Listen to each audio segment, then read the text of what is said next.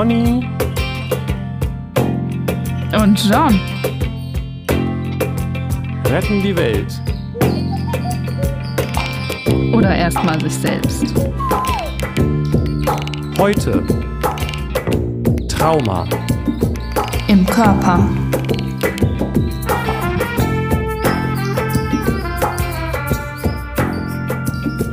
Jugend hört keine Musik mehr, musste ich feststellen. Oder nur so, so Schlager.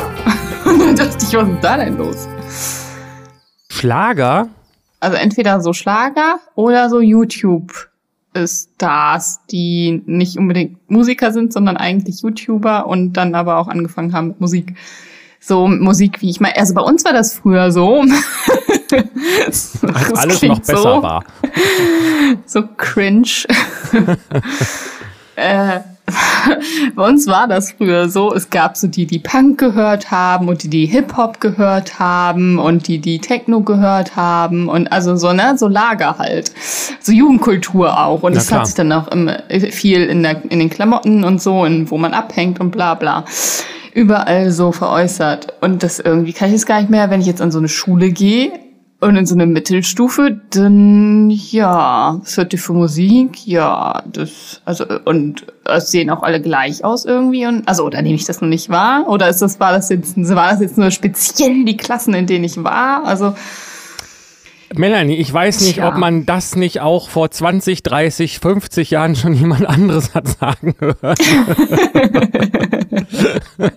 Kann auch gut sein. Also, ich kenne mich da ja auch nicht aus, aber ich glaube schon, dass es auch noch unterschiedliche Musik gibt und, und alles, dass sich da eigentlich gar nicht so viel daran geändert hat. Ich nehme nur mal an, dass es vielleicht sogar noch diverser geworden ist, weil du viel selektiver dir das raussuchen kannst, was du hören willst und auch selektiver produziert wird, weil man nicht mehr so auf dem Label angewiesen ist wie früher.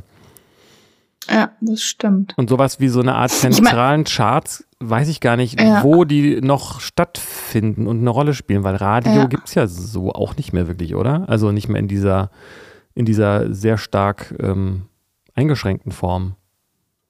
Ja. Ja, ich meine auch nicht mehr, dass es, dass es nicht Musik unterschiedliche gibt oder die Leute, die machen das. Ja, es gibt ja ein mega Angebot an Musik, gerade eben durch so neue Sach Plattformen wie Spotify und so.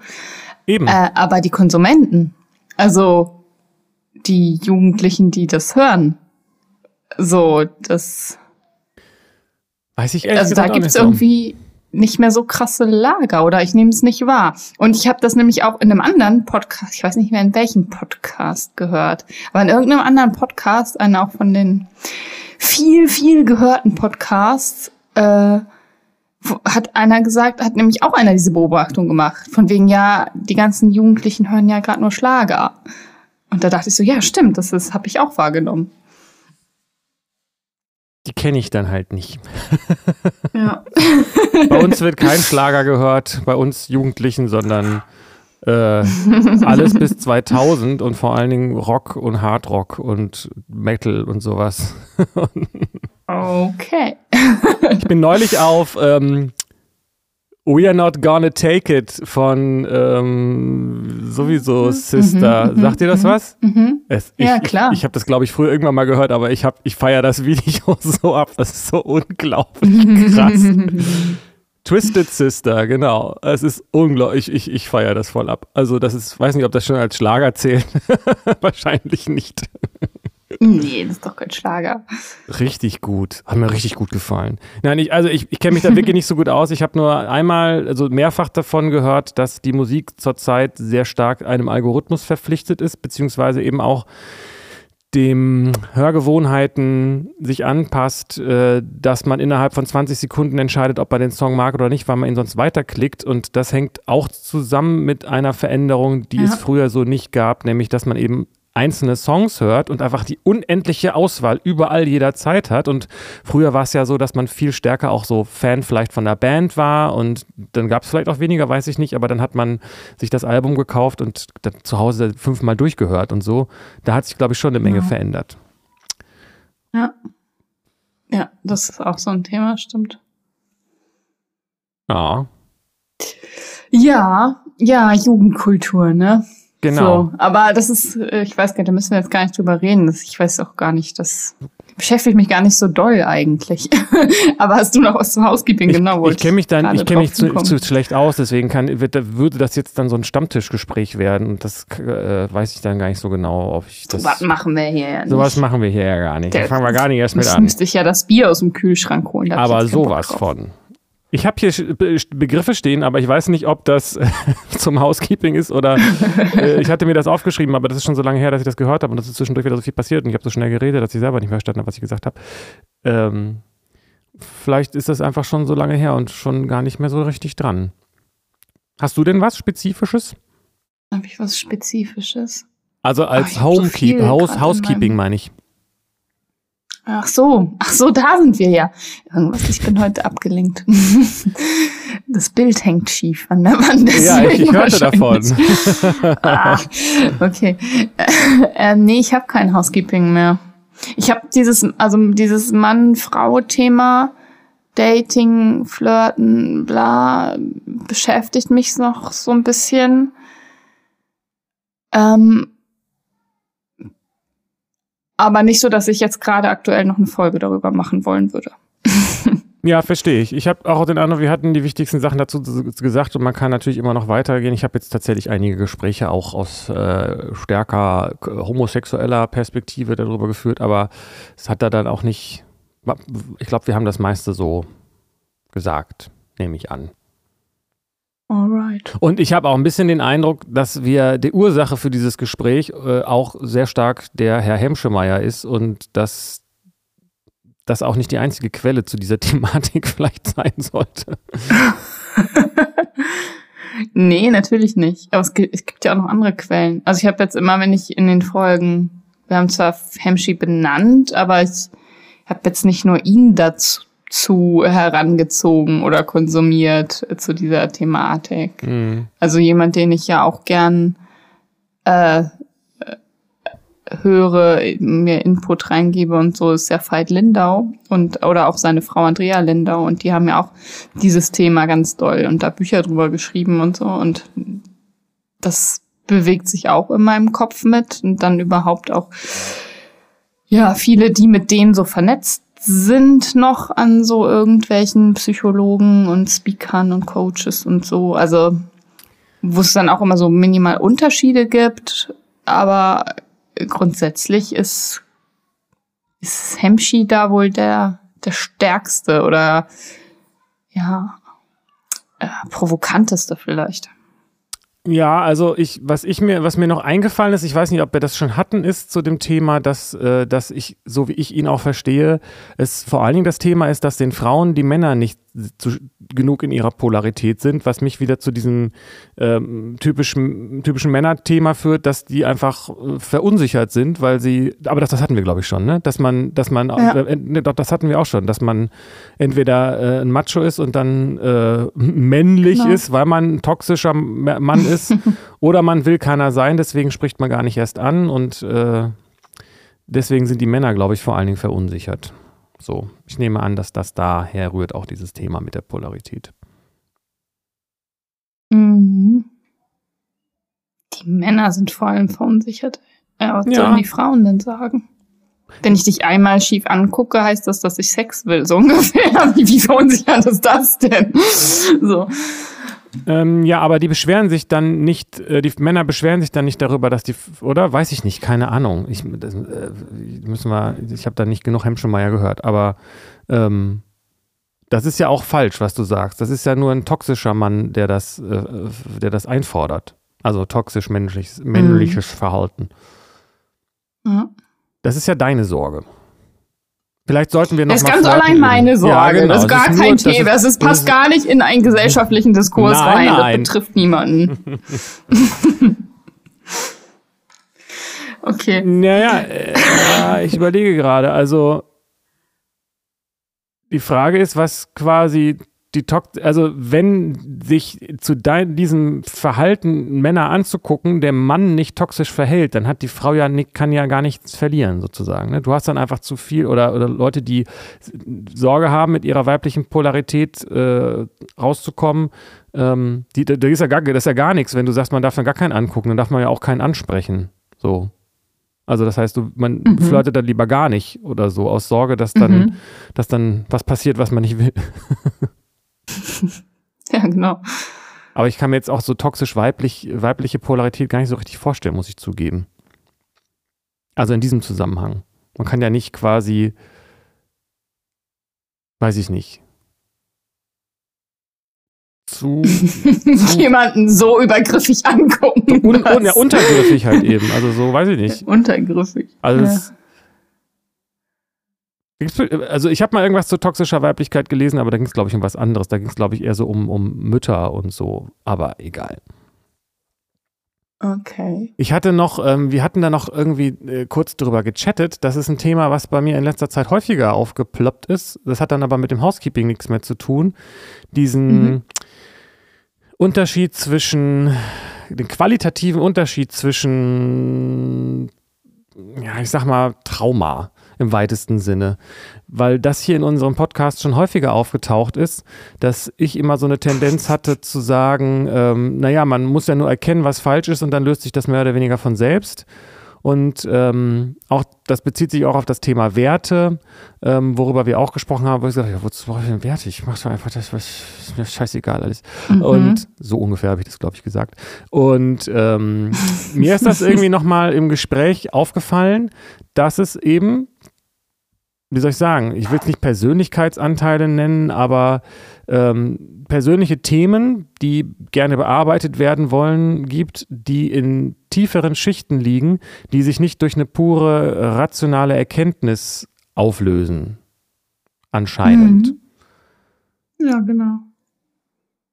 Und ich finde das sehr spannend, weil ich habe so den Eindruck, so dass wahrscheinlich dieser, ich nehme mal an, dass das was damit zu tun hat, wann da was passiert ist. Und ähm, ich nehme mal an, dass meine frühe Kindheit doch sehr äh, äh, entspannt war, dann wahrscheinlich für diesen Körper hier. Ähm, weil mhm. ich da nicht so anknüpfen kann an diesen Aspekt. Kann natürlich sein, dass da noch was hochkommt. Ähm, aber mhm. meine Selbsterkenntnisse, die diese ganzen Muster angeht, waren meistens von einem Gefühl von, ach ja, warum sagt einem das denn keiner? Ja, stimmt, okay, alles klar. Und dann war das fast. Dann hast du es gelernt. Ja, ja, genau. Dann war auch, hat sich auch fast augenblicklich das geändert mehr. Also zumindest äh, die, ja. diese, es war dann nur noch eine Frage von Übung, aber nicht mehr von, von Anstrengung oder irgendwie sowas. Mhm. Und ich frage mich, was der Unterschied ist, ob das wirklich dieser Aspekt ist, dass es, wann das entstanden ist. Und ich frage mich, wie man denn dann sonst damit umgeht, wenn eine pure Erkenntnis nicht reicht. also eine kognitive Erkenntnis. Mhm. Ah, finde ich gut. Ähm, also wann ist ein Aspekt, glaube ich, der eine große Rolle spielt. Ähm, zusätzlich aber auch, wodurch ist das entstanden? Ja, wahrscheinlich schon. Ähm, weil das Wann ist nicht alles. Also man kann ja auch ein Trauma in, als Erwachsener erleiden. So. Und das kann auch, äh, ich sag mal, dann sich sehr stark körperlich festsetzen, ne? Genau. Also, also ich würde ja schon Klar. sagen, ohne das jetzt zu, ohne der Fachmensch zu sein, dass diese, dass ich auch Traumen, Traumata äh, da so für mich auferarbeitet habe, aber die haben dann anscheinend einfach vielleicht den Namen auch gar nicht verdient, kann ja durchaus sein.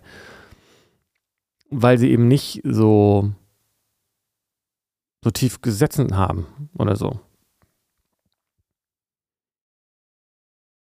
Ja, weiß ich nicht, ob es den Namen verdient hat oder nicht. Mhm. Ja, ähm, kann ja sein, dass es kein Trauma ist, wenn es nicht so ähm, wenn es nicht so tief sitzt, sondern wenn es einfach nur irgendwie ein gelerntes toxisches Verhalten ist oder irgendwie sowas. Mhm.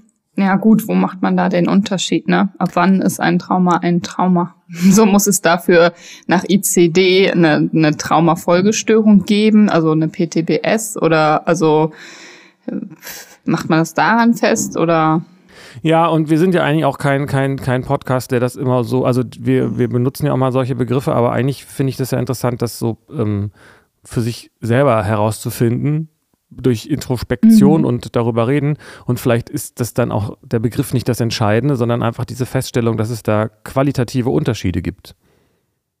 Genau. Mhm.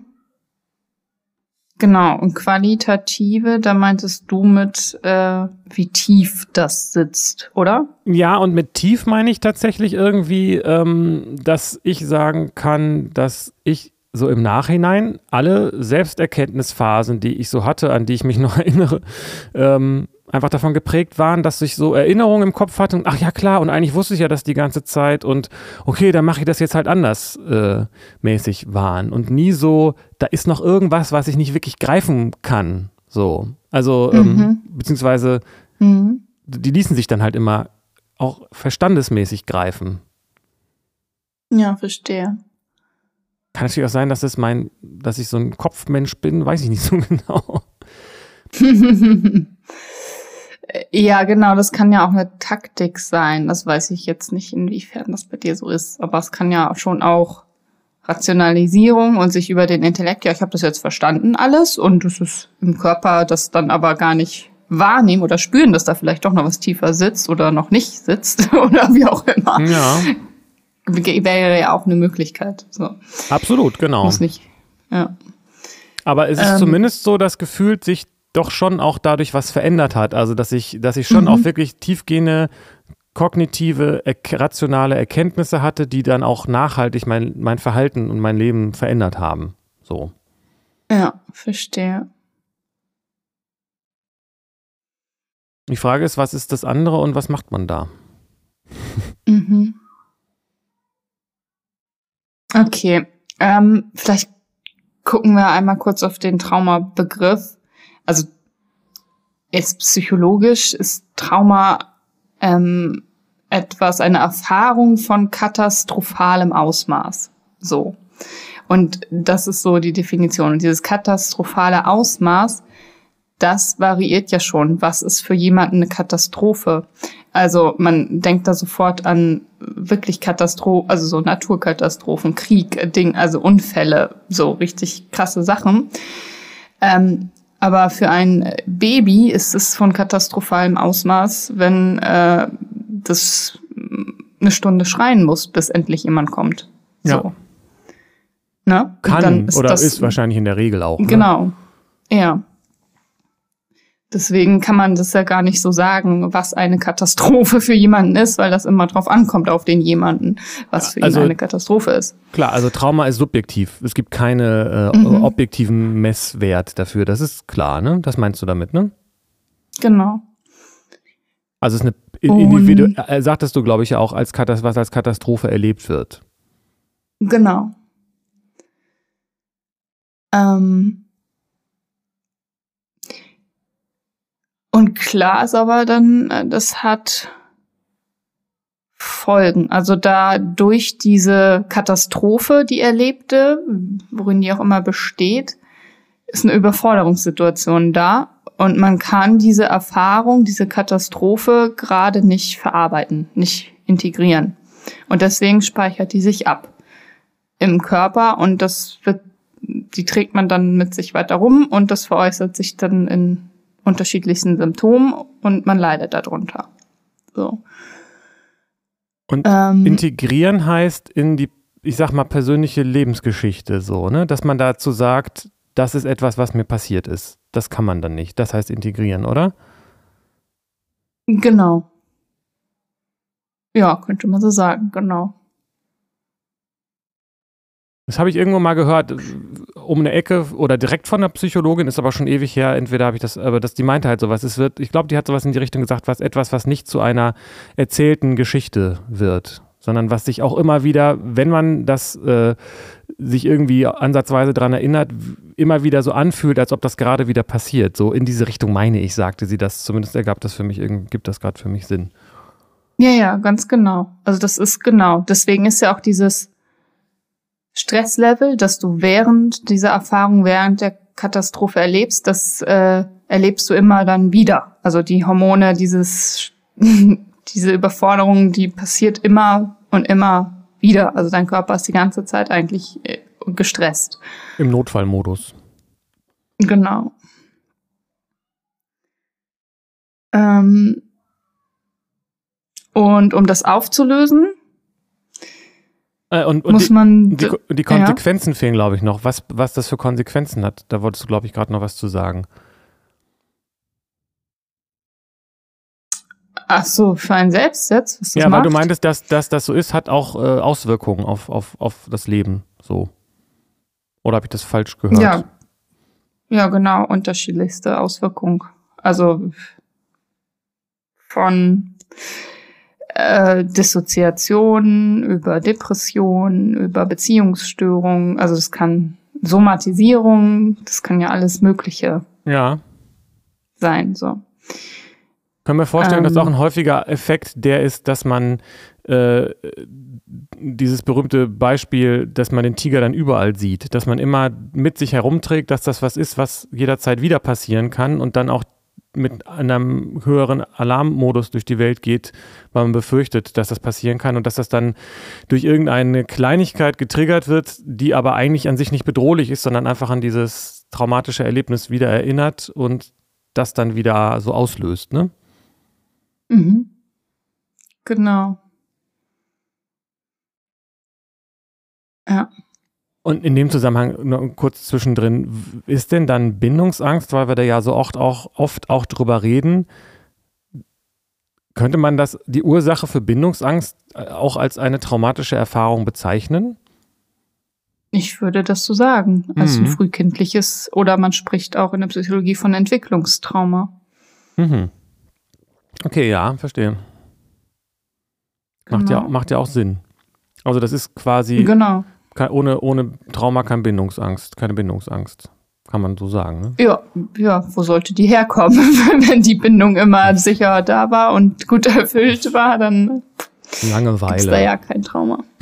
ja. ja. Ja, okay, okay, okay, dann und, und äh, dann mhm. kann man was machen. Ja, und dann, genau, es kommt darauf an, wie bewusst ist einem das und was ist einem alles bewusst? Also weiß man überhaupt, dass man unter einem Trauma leidet? Ähm, weiß man, warum, was passiert ist? Weiß man, was die Symptome sind? Also wie, wie klar ist der ganze Krams? Und wenn einem da schon ganz viel klar ist, also man weiß, das und das ist mir passiert, also man hat eine Geschichte, die man sich erzählen kann und man weiß, wozu das geführt hat bei einem. Man kann die Verknüpfung herstellen. Ähm, hat man ja was Konkretes, womit man, also dem man begegnen kann. Also man weiß, man hat diese Lernerfahrung mal gemacht und dann kann man ja auch wieder die neu lernen. Also so das, was du beschrieben hast, mit ich kann kognitiv verstehen, was passiert ist und dass ich mich deswegen so verhalte und wenn ich das jetzt weiß, dann kann ich es ja verändern. So, wenn ich es einmal erkannt habe. Ja. Ähm, das muss aber nicht klappen. Und das ist ja das, was wir uns jetzt angucken wollen, oder? Ja, das, das finde ich sehr, genau. Hab. Genau. Okay.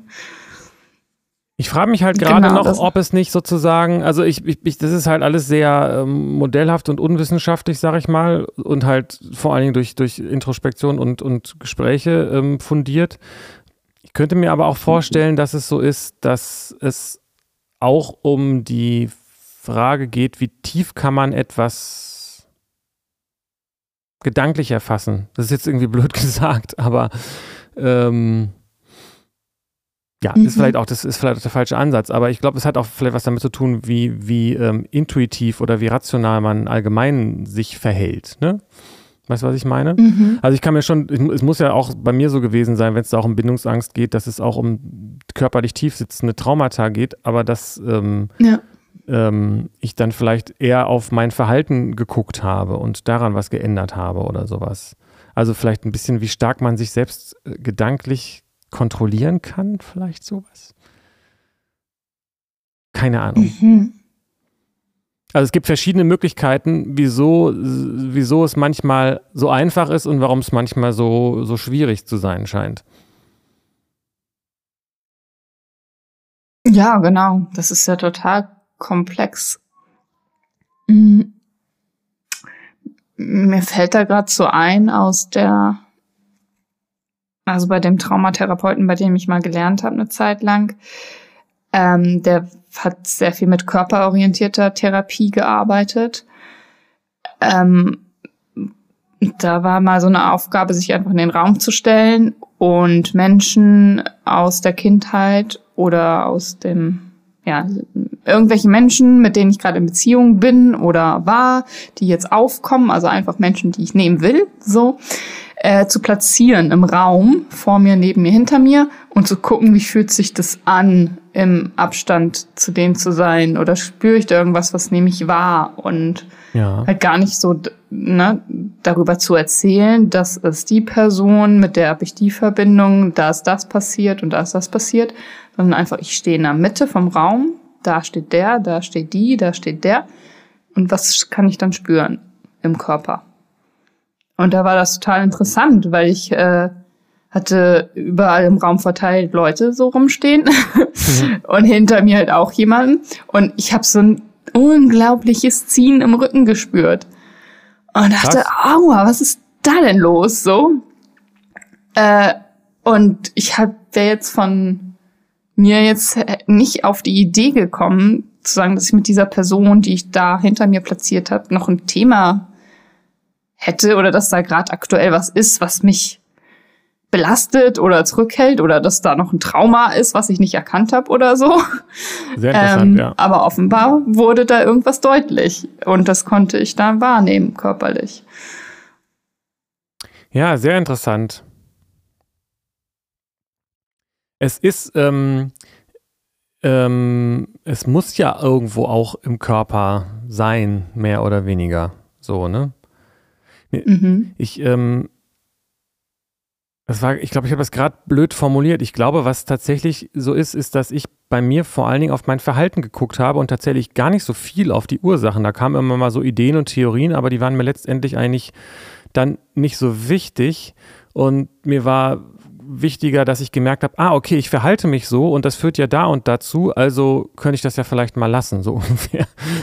so. Ja, genau. Ähm, und warum ich mich so verhalten habe, war mir dann in dem Augenblick gar nicht mehr so wichtig. Ähm, aber das heißt ja nicht, dass es nicht trotzdem irgendwie aus so einer körperlichen Erfahrung heraus gekommen ist. Und ähm, das klingt aber echt gut, was du sagst, dass man sich trotzdem auf diese körperliche Ebene mal konzentriert und so guckt, was löst das denn jetzt in mir aus? Weil Körperempfindungen, Gefühle und Gedanken, die sind ja unmittelbar miteinander verknüpft und Verhalten. Mhm. Mhm.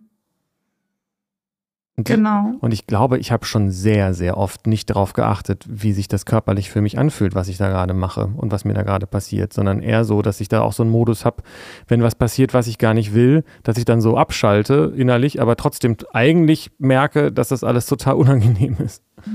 Ja, genau, das Abspalten. Und das ist ja auch was äh, typisch ist für den Umgang mit Trauma, also dass ähm, dann Spaltung ist, so, weil das eben eine Überforderung ist. Man ist gerade nicht mehr im Körper, also weil der, die Bedrohung ist so groß und dann das besser nicht mehr fühlen.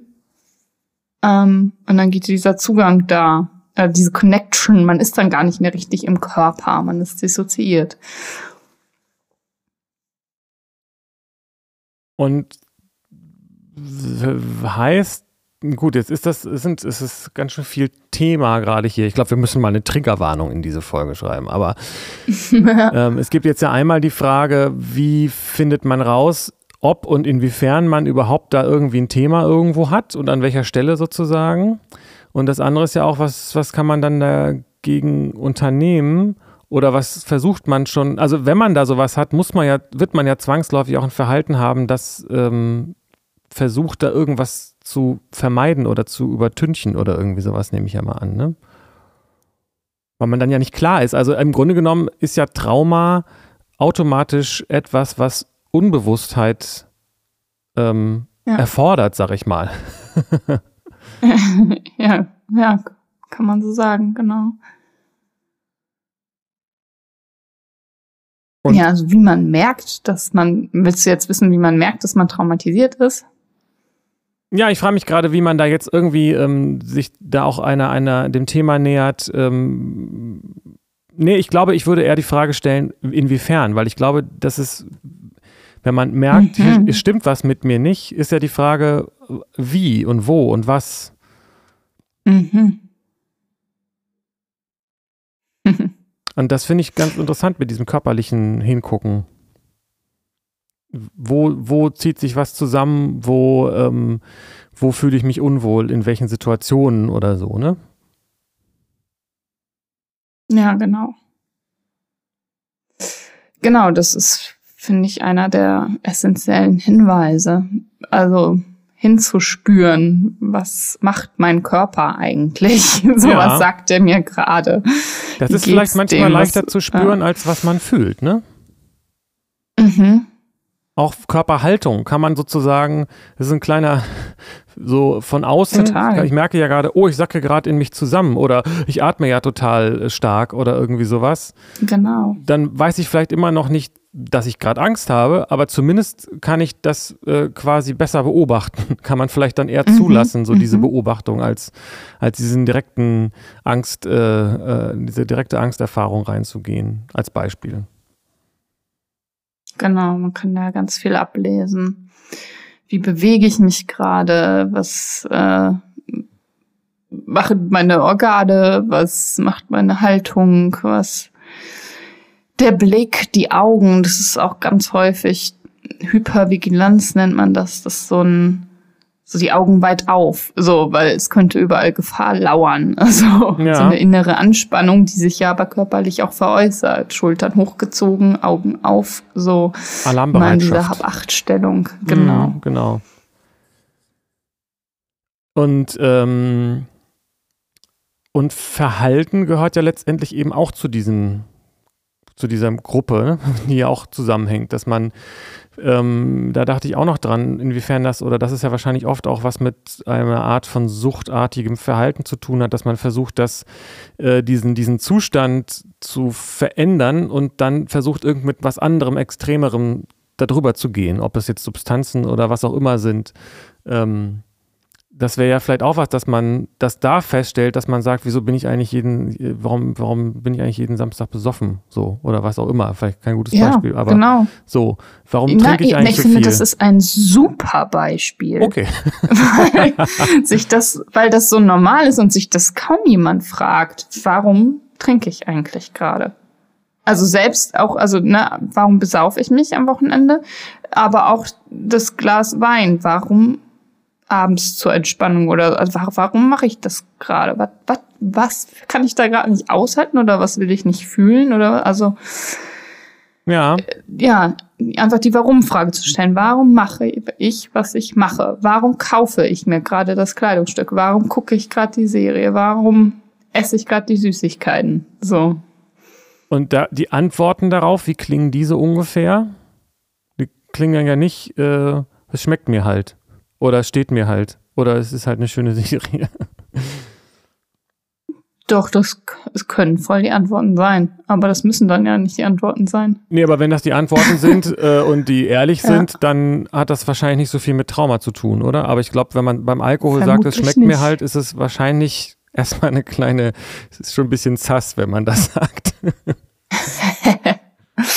ja. Also das ist ja eigentlich Quatsch. also das ist ja, weil es schmecken, es schmecken ja auch andere Dinge. So. Ja, speziell bei Alkohol finde ich das auch krass, wie stark das in unserer Gesellschaft äh, eingebrannt ist. Das ist, habe hab ich auch schon häufiger drüber gesprochen. Es ist so einfach und so verbreitet, dann darüber Witze zu machen und das noch abzufeiern und dann von jetzt auf gleich völlig weg zu sein von der Frage, ist das überhaupt mhm. gut, was ich hier gerade mache? Ne? Hey, weil mhm. auf einem Bein kann man nicht stehen und so weiter. Ja, genau. Das ist super krass. Also diese Gesellschaft unterstützt Alkoholkonsum äh, in einem sehr ungesunden Ausmaß, würde ich mal behaupten. Auf jeden Fall, auf jeden Fall. Alkohol ist die gefährlichste Droge, ist auch wissenschaftlich mittlerweile bewiesen. Also was die, das Gesundheitsrisiko betrifft. Ist komisch, ne? In diesem, also es gibt so ein Ranking von Drogen und wie gefährlich die sind für den Körper irgendwie schädlich und so was. Und Alkohol steht an erster Stelle und das ist ausgerechnet die legale Droge. Äh, äh, bei uns in unserer Gesellschaft, was oder oder ganz ja. allgemein, weil ich hätte jetzt gesagt, dass dazu das, was ich gerade ja meinte, dass dieses dieses, diese Akzeptanz ja besonders stark ist, was meiner Einschätzung nach noch entweder das nochmal verstärkt oder, oder vielleicht ein maßgeblicher Faktor in dieser Rechnung ist, wie gefährlich welche Droge ist.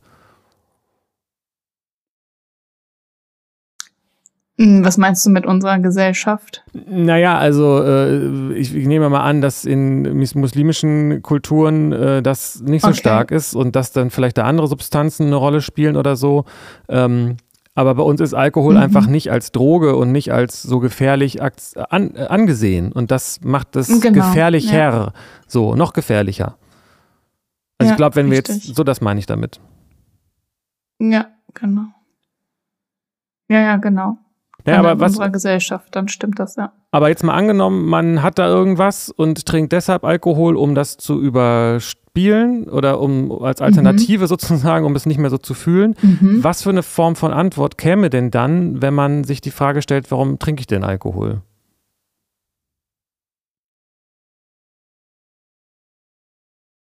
Ja, das ist ja unterschiedlich.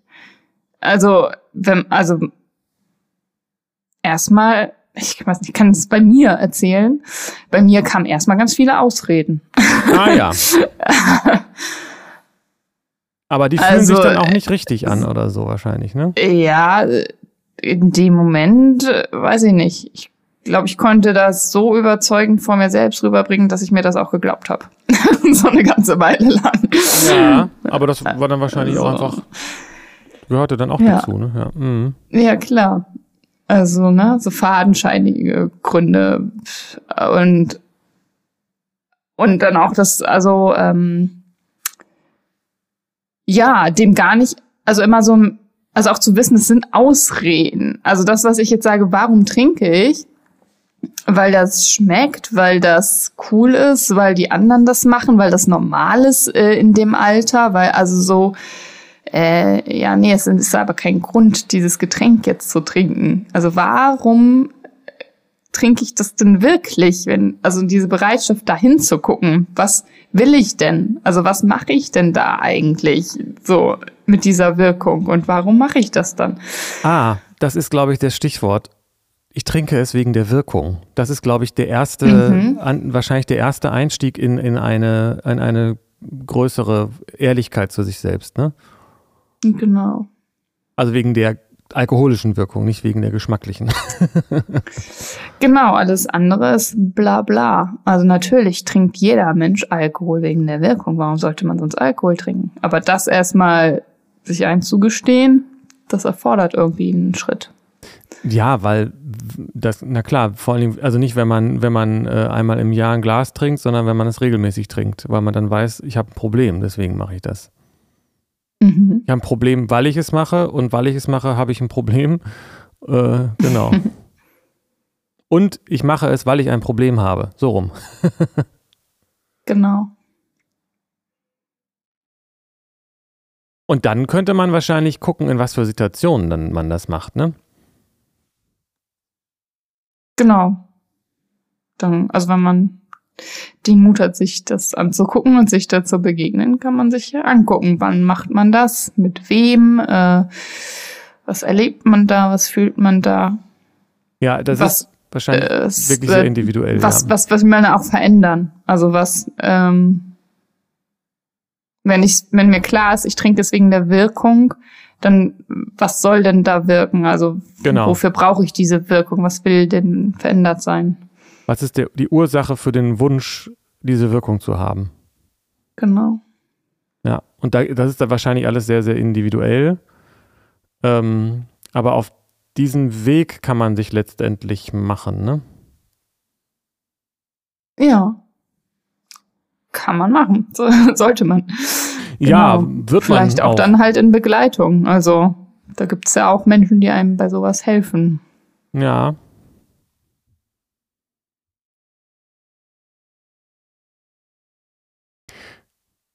dann ist natürlich tatsächlich auch echt so ein bisschen die Frage, wie wichtig das ist, dahinter zu kommen, was da ist.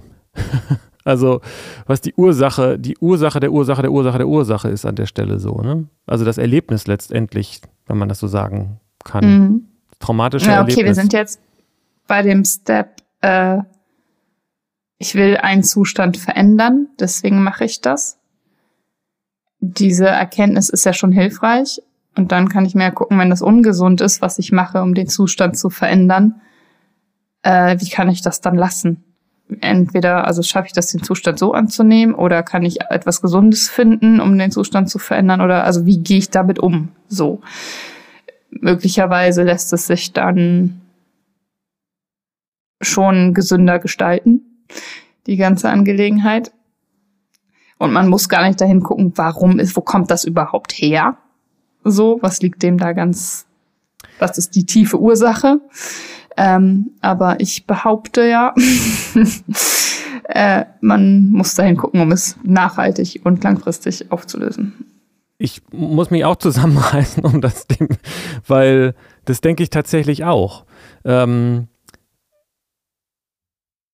und das ist auch eine Erfahrung und ich habe gerade ein Buch von Aurobindo, von über Aurobindo gelesen und er sagt sehr ähnliche Sachen. Das ist ein spiritueller Lehrer, der eben davon redet, dass äh, mit jedem, äh, dass sozusagen er macht sich da auch ein bisschen über die Psychoanalyse äh, her, dass es, ähm, dass es auf der einen Seite darum geht, ein höheres Bewusstsein zu entwickeln. Das geht aber nicht, ohne auch in den Morast abzusteigen. Und die Psychoanalyse ja. versucht nur im Morast zu wühlen. Das äh, hilft aber nicht für die, also sozusagen, das, das übersieht den Anteil, dass der Mensch eigentlich dazu geboren ist, zum Licht zu wachsen.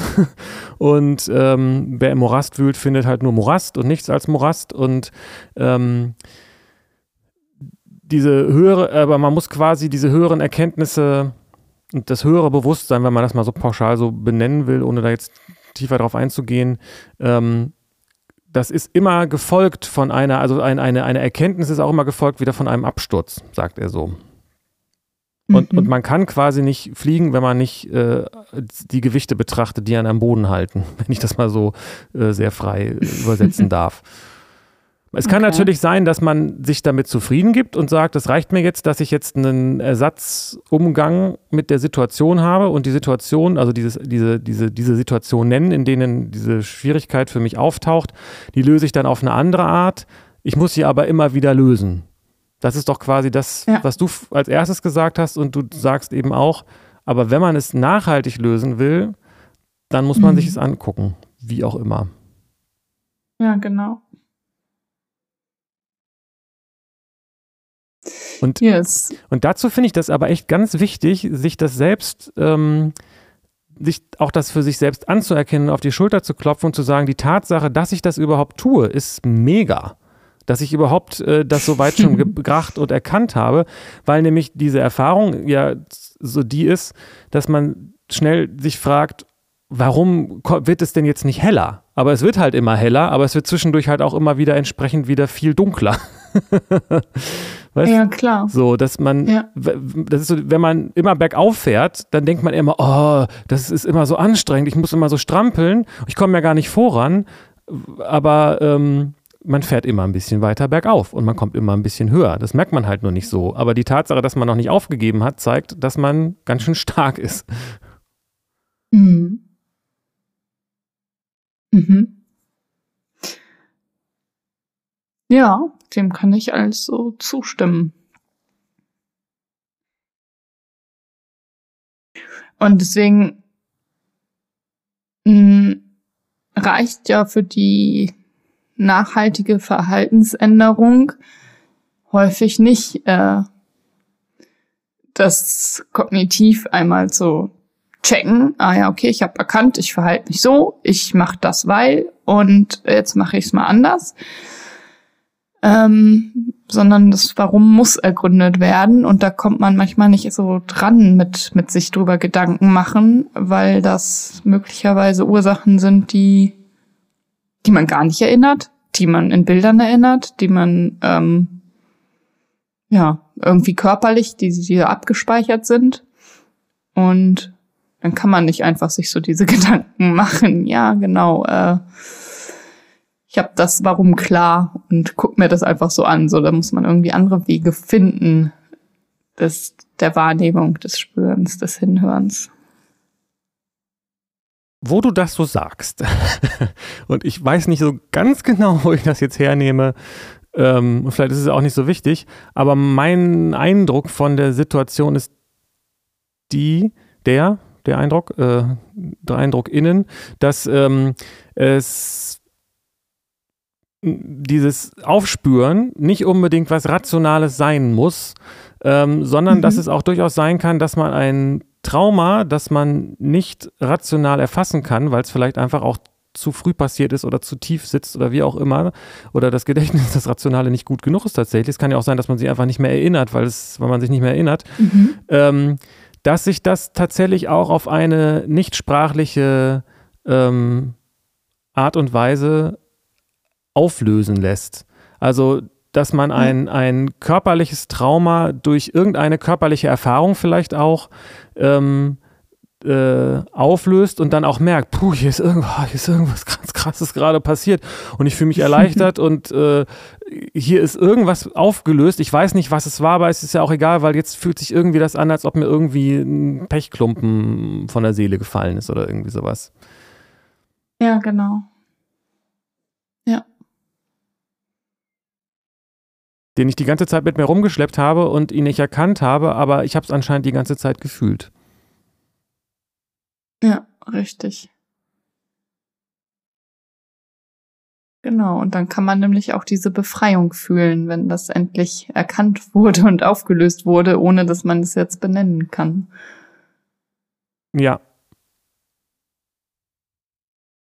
Und der Körper ist letztendlich wahrscheinlich auch das mächtigere und umfassendere Gedächtnis als das rationale. Muss man ja auch mal so sehen. Ne? Also die Erinnerungen, die im Körper gespeichert sind, sind ja äh, beliebig viel vielseitiger, vielfältiger und umfassender als die, die so rein intellektuell äh, und gesprachlich ähm, abgespeichert sind. Mhm.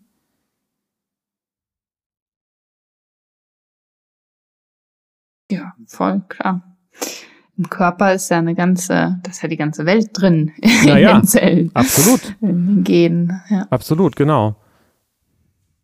Und ähm, und unsere, und ich nehme mal an, dass auch äh, unser Umgang mit unserem Körper in unserer Gesellschaft auch ähm, sehr zu wünschen übrig lässt. Mhm. Also wenn das das Thema Liebe und Körper angeht, ne? Also dieses Gefühl von sich körperlich auch angenommen fühlen, so. Das ist einfach nicht ja. vergleichbar mit einem mit einem kognitiven Erlebnis oder sowas. Mhm.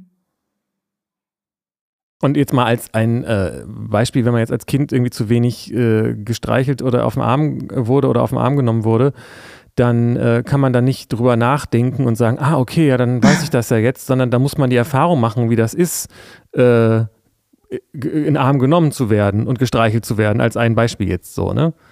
Das, und da könnte ich mir vorstellen, dass, dass, dass wir einfach in unserer Gesellschaft da auch ganz schön ähm, entgrenzt sind von, ähm, von so einem gesunden, körperlichen, liebevollen Miteinander. Oh, voll. Boah, total, ja. Wie krampfig das ist. Und wie reglementiert und wie viel Angst da drin steckt. Und auch ähm, sexualisiert, ne? Ich glaube, das ist ein ganz, ganz unangenehmer ja. und wichtiger und schädlicher Teil davon. Genau. Da denke ich jetzt mal wieder an die armen Männer.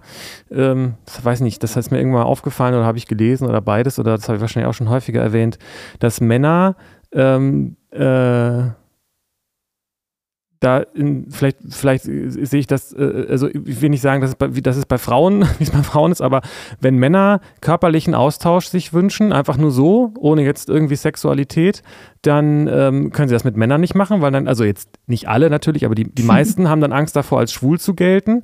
Und mit Frauen können sie das insofern auch nicht machen, weil wenn sie das, äh, äh, wenn sie das ohne Sexualität machen wollen, dann sind sie auch keine richtigen Männer, so, ne? Mhm. Und mhm. Ähm, im Grunde genommen bleibt Männern entweder niemand oder die, die Freundin. Und bei der muss man dann auch irgendwie gleich schnell Sex haben. Weiß ich nicht genau, ob das so stimmt, aber ich glaube, dass das äh, echt schwierig ist. Also Ja, auch ein Mann, der sich Zärtlichkeit schwierig. wünscht, einfach nur Zärtlichkeit Ja. ohne Sex, der das das muss man erstmal verstehen, dass man das, das, das, das ist, was man will und nicht ist Sex, sondern, sondern einfach nur Zärtlichkeit. Und dann ähm, äh, muss man auch erstmal dahin kommen, dass man das bekommt, weil und je weniger man das hat, desto weirder wird es dann ja auch. Und je mehr man sich das wünscht, desto weniger kann man das auch so in Dosierungen für sich bekommen, so, ne? Ja. Ja, genau. Man muss es erstmal verstehen, wie du sagst. Und man muss sich das dann aber auch eingestehen. Also nicht nur verstehen, ah, okay, ich will ja Zärtlichkeit und gar nicht Sex. Und ich erlaube mir das auch, das zu wollen. Und äh, so, weil das kenne ich auch. Also das, äh, ja, okay, vielleicht will ich das, aber nee, ich darf es ja gar nicht wollen. Und wo du mir das nochmal so zurückspiegelst, also das, was ich jetzt mit als Sex bezeichnet habe, ist ja eigentlich auch nicht der Sex, um den es geht, ne? Also Mhm. das ist ja der Sex, den man Sex nennt, aber der in dem Augenblick, wo man ihn nicht mehr so nennt, wo alles dann zu Sex wird, ne? Weißt du, was ich meine? Also Ja. als ob Zärtlichkeit und Sex was Unterschiedliches ist. als ob, ne? Genau. Ja.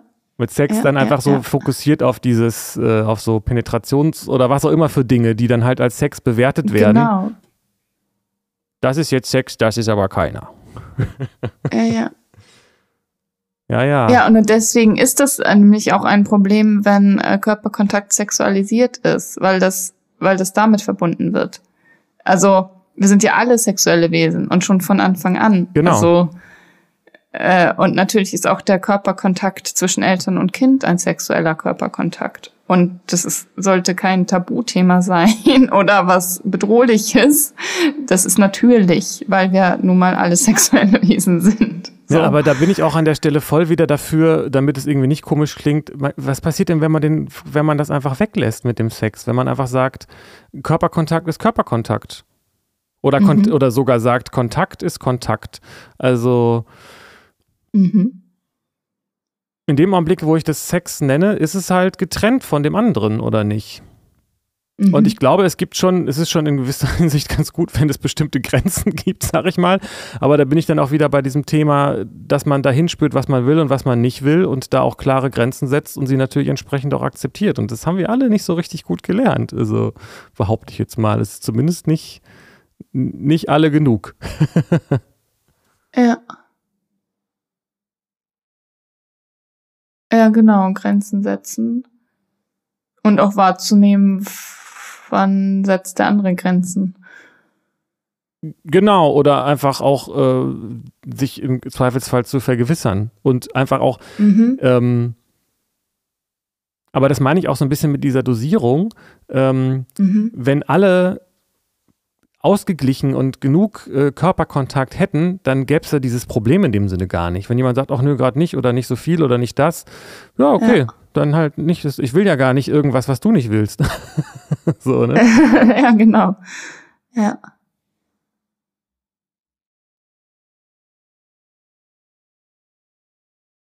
Ja, krass, ey. Das, das ist noch ein großes Feld. Also Absolut, das merke ich auch gerade, ja. Ja. Und da auch wieder das, was du beschreibst. Man hat dann als, als Frau Angst, dass wenn man äh, es gibt, weiß ich nicht, ob das jetzt unterhalb, un, untereinander bei Frauen anders ist. Ich, da habe ich solche und solche ähm, Erfahrungen gehört von Frauen. Ähm, aber ähm, wenn sich eine Frau jetzt aus welchen Gründen auch immer Kon Körperkontakt mit einem Mann wünscht, kann sie eigentlich, muss sie eigentlich auch aufpassen auf eine Art, ne? dass das nicht missverstanden wird Ja, und genau, so. Ne? natürlich. Ich, ich kann nicht einfach mit einem Mann kuscheln. Ja, Also, ja, das geht nicht. Da muss ich auch mit dem Sex haben. Hm. Glaub nicht. Nein, das ist dein Gedanke, ich habe das schon verstanden, aber faktisch ist es ja einfach nicht so, ne? Nee, natürlich nicht. Also, aber auf der anderen Seite ist es auch so. Also es gibt ja, das kommt ja irgendwo her. So. diesen, diesen Gedanken habe ich mir ja nicht ausgedacht aus nix.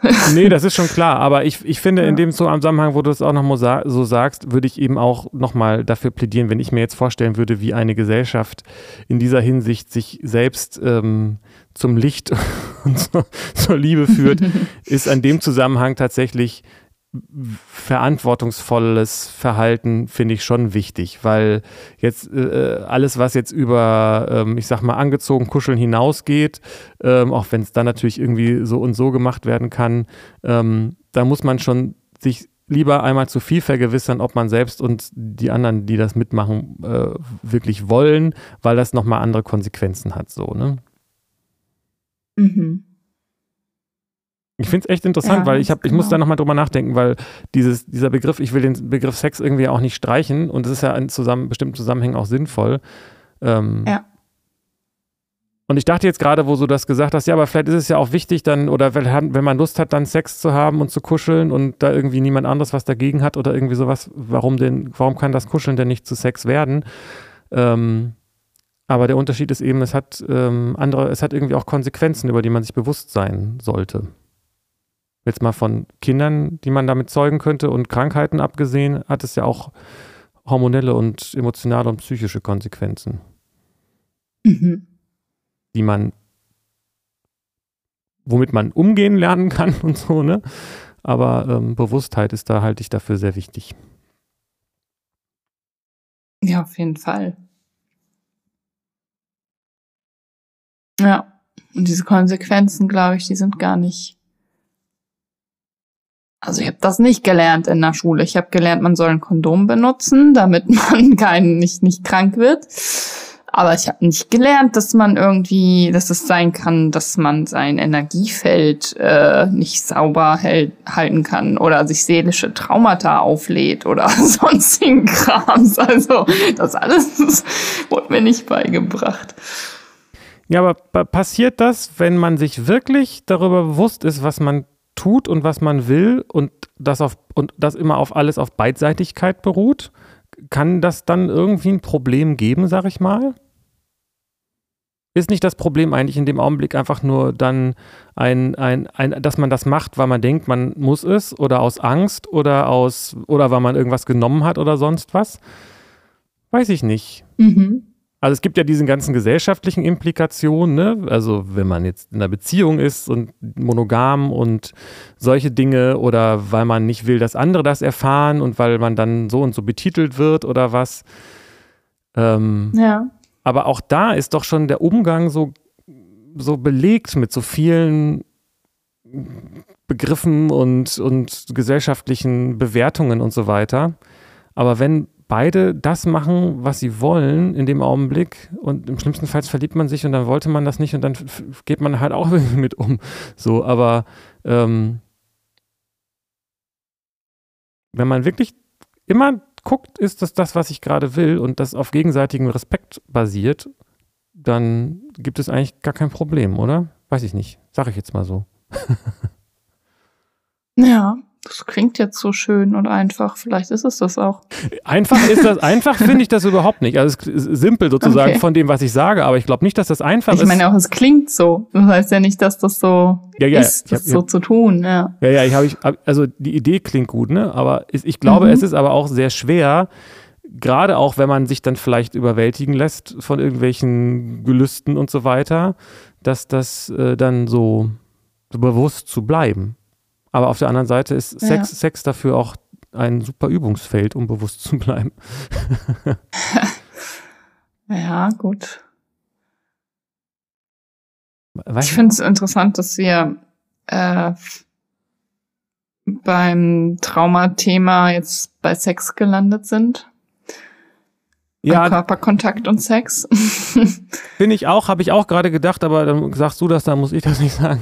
Ähm, aber ich finde es eigentlich doch ganz stimmig und rund, weil der Bogen, der war von der Frage, inwiefern körperliche Traumata ähm, ähm, sich äh, ohne rationalen äh, Zugriff ähm, auflösen lassen und irgendwie auf eine Art ist das vielleicht nicht super ultra umfassend und universell, aber irgendwie vielleicht ja auch schon, dass ein körperliches Trauma mit einer Unruhe und einer körperlichen Unruhe und einer Angst und einer Unsicherheit und einem Gefühl von Bedrohung äh, zu tun hat und dass äh, ein, ein Gegenmittel, sage ich mal, dagegen ist, nein, du bist hier auch körperlich willkommen, du bist geliebt, dein Körper fühlt sich schön an, für dich selbst vor allen Dingen dann in dem Augenblick und äh, mhm. du bist geschützt und gehalten und so weiter, sage ich jetzt mal so. Mhm. Ähm, kann ja eigentlich gar nicht schaden, wenn man das dann in dem Augenblick annehmen kann. Ja. Das spricht dann, wird der Körper direkt mit angesprochen. Deine Grenzen ja. werden respektiert. So. Das halte ich schon für ein, ein, eine wichtige Erfahrung für den Körper. Total. Finde ich auch. Sehe ich auch so. Ist ja auch ein Weg der Traumaarbeit. Wollte gerade sagen, da würde mich ja nicht wundern, Therapie. genau, wenn es da irgendwelche Körpertherapie oder, oder sonst irgendwie sowas dazu gibt. Ja. Und vielleicht, äh, es gibt ja auch Menschen, die dann vielleicht auch äh, Sex suchen, um, um irgendwelche Sachen nicht zu spüren und so weiter. Die Richtung, de, der Gedanke, der dahinter steckt, ist vielleicht dann ja gar nicht so schlecht, aber vielleicht auch die Frage, wie man es dann eben macht, wenn man dann auch noch was getrunken hat oder sowas. Ähm, mhm. Aber so die Idee, ich möchte jetzt, dass mein Körper was Angenehmes erlebt äh, und auch körperlichen Austausch hat, äh, ist vielleicht da von der Grundidee gar nicht so schlecht, auch wenn das dann wahrscheinlich nachher, je nachdem, wie man es macht, mehr schadet, als dass es hilft. Aber ja. gut, ja. gut gedacht, schlecht gemacht. Könnte bei mir gehen jetzt gerade noch so ganz viele andere, also noch weitere Gedankenstränge auf und Fragen und so. Housekeeping. Ähm, aber dann machen wir einfach nächstes Mal weiter. I'm, I'm, I'm dabei. Cool. I'm the dabei. Schön. Spannend. Ja, danke. Dafür, dass wir gar nicht wussten, worüber wir reden, hat das ganz schön weit geführt wieder, ja. Ja, wow. Super. Okay. Danke dir und bis zum nächsten Mal. Und euch auch. Tschüss.